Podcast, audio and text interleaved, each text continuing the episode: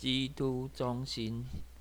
如果说约翰福音四章一到六节是比喻的话，那么从第七节开始就是针对这个比喻的解说。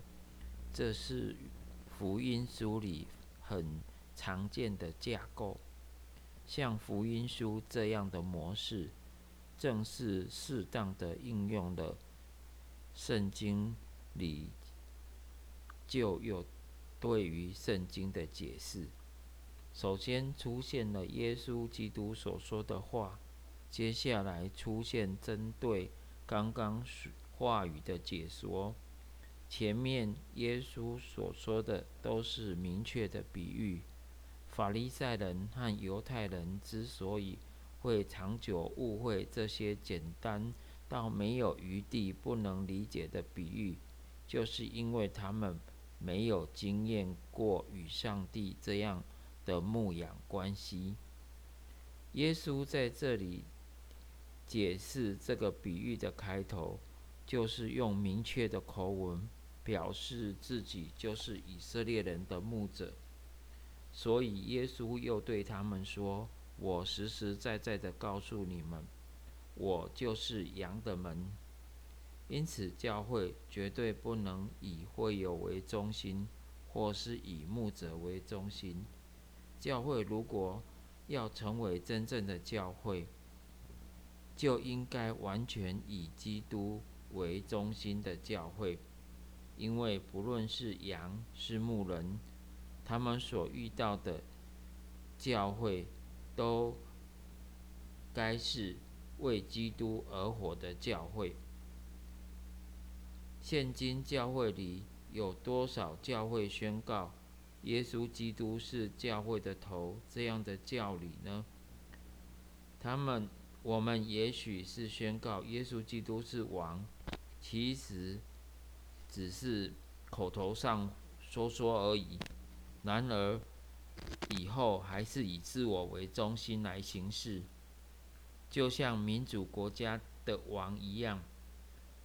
只被看为名目上的君王，诸如此类的状况，就让我们看见教会并没有视耶稣基督为教会的主。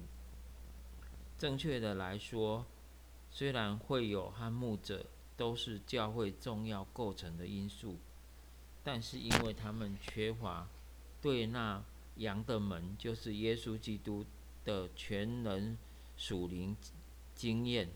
导致他们无法成为符合圣经教导的牧养关系。如果会有和牧者之间的关系没有深深被基督的爱感动和吸引，以及被神圣的恩典充满，就绝对无法达成符合圣经里、符合圣经真理的牧养关系。他们不是成为教主。与追随者的关系，就是成为接受和给予宗教服务的雇主与雇工的关系，很难产生期待他们能超脱社交团体里干部和成员的关系。圣经里，耶稣这样说：“凡在我以先来的，都是贼，是强盗，羊却不听他们。”强盗和贼这样的表述，是在讲那些自称为弥赛亚的人。使徒行传五章说道：“曾经有一个称为杜达的人起来聚集百姓，在那个时候，有人认为战争的英雄马加比是以色列的统治者。在以色列的历史中，如一如此一般。”自称弥赛亚的人可以说是层出不穷。然而，虽然这样的人经常出现，他们也只不过是盗贼和强盗罢了。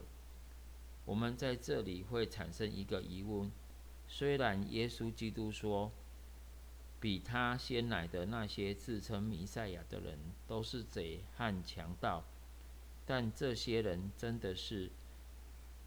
打从一开始出现就想要抢夺和吞吃群羊群的人吗？自称弥赛亚的而出现的人，曾经是为当时被压迫的人们带来希望。可能是因为如此，他们才会被人称为弥赛亚。然而，耶稣基督却纠正说他们是盗贼和强盗。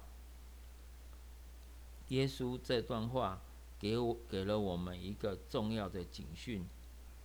某种程度来说，我们可能也不知不觉的状况之下成了盗贼和强盗。因为只要不是好牧人，就是坏牧人。虽然很多人跟随他们，但他们并不是上帝所设立的人。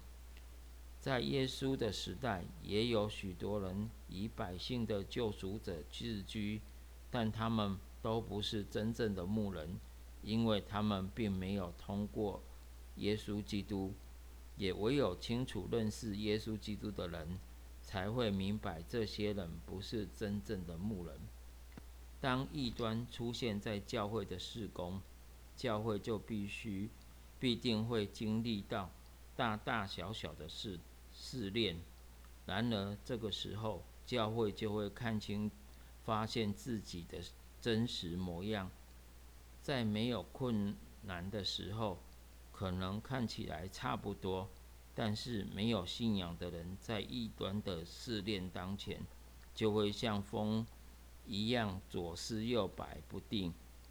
这就让我们看见了他们对耶稣的信心和忠心是何等的缺乏。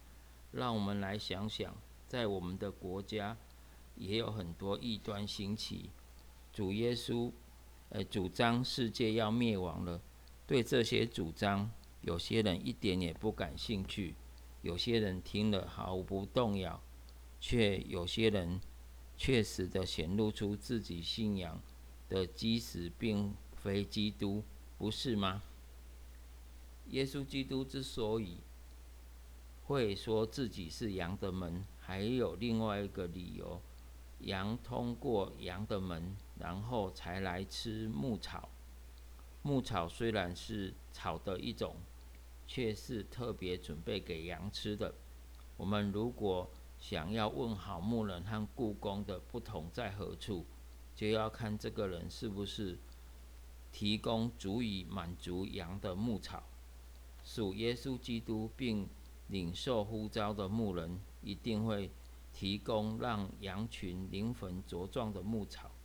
当然，不是所有的人都喜乐的接受如牧草。般的上帝的话语，而且就算所有的人都愿意听从他的话，也不代表他就是个好牧人；就算受到人们的排斥，也不代表他是个坏牧人。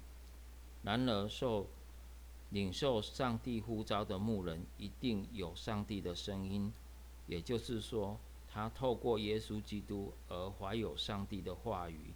虽然不是所有的人都听从他的话语，但是那些被耶稣基督拣选、属耶稣基督的羊群，透过这牧人的话语，就能够享受到遇见上帝的感动，也能全人的降服在基督耶稣面前。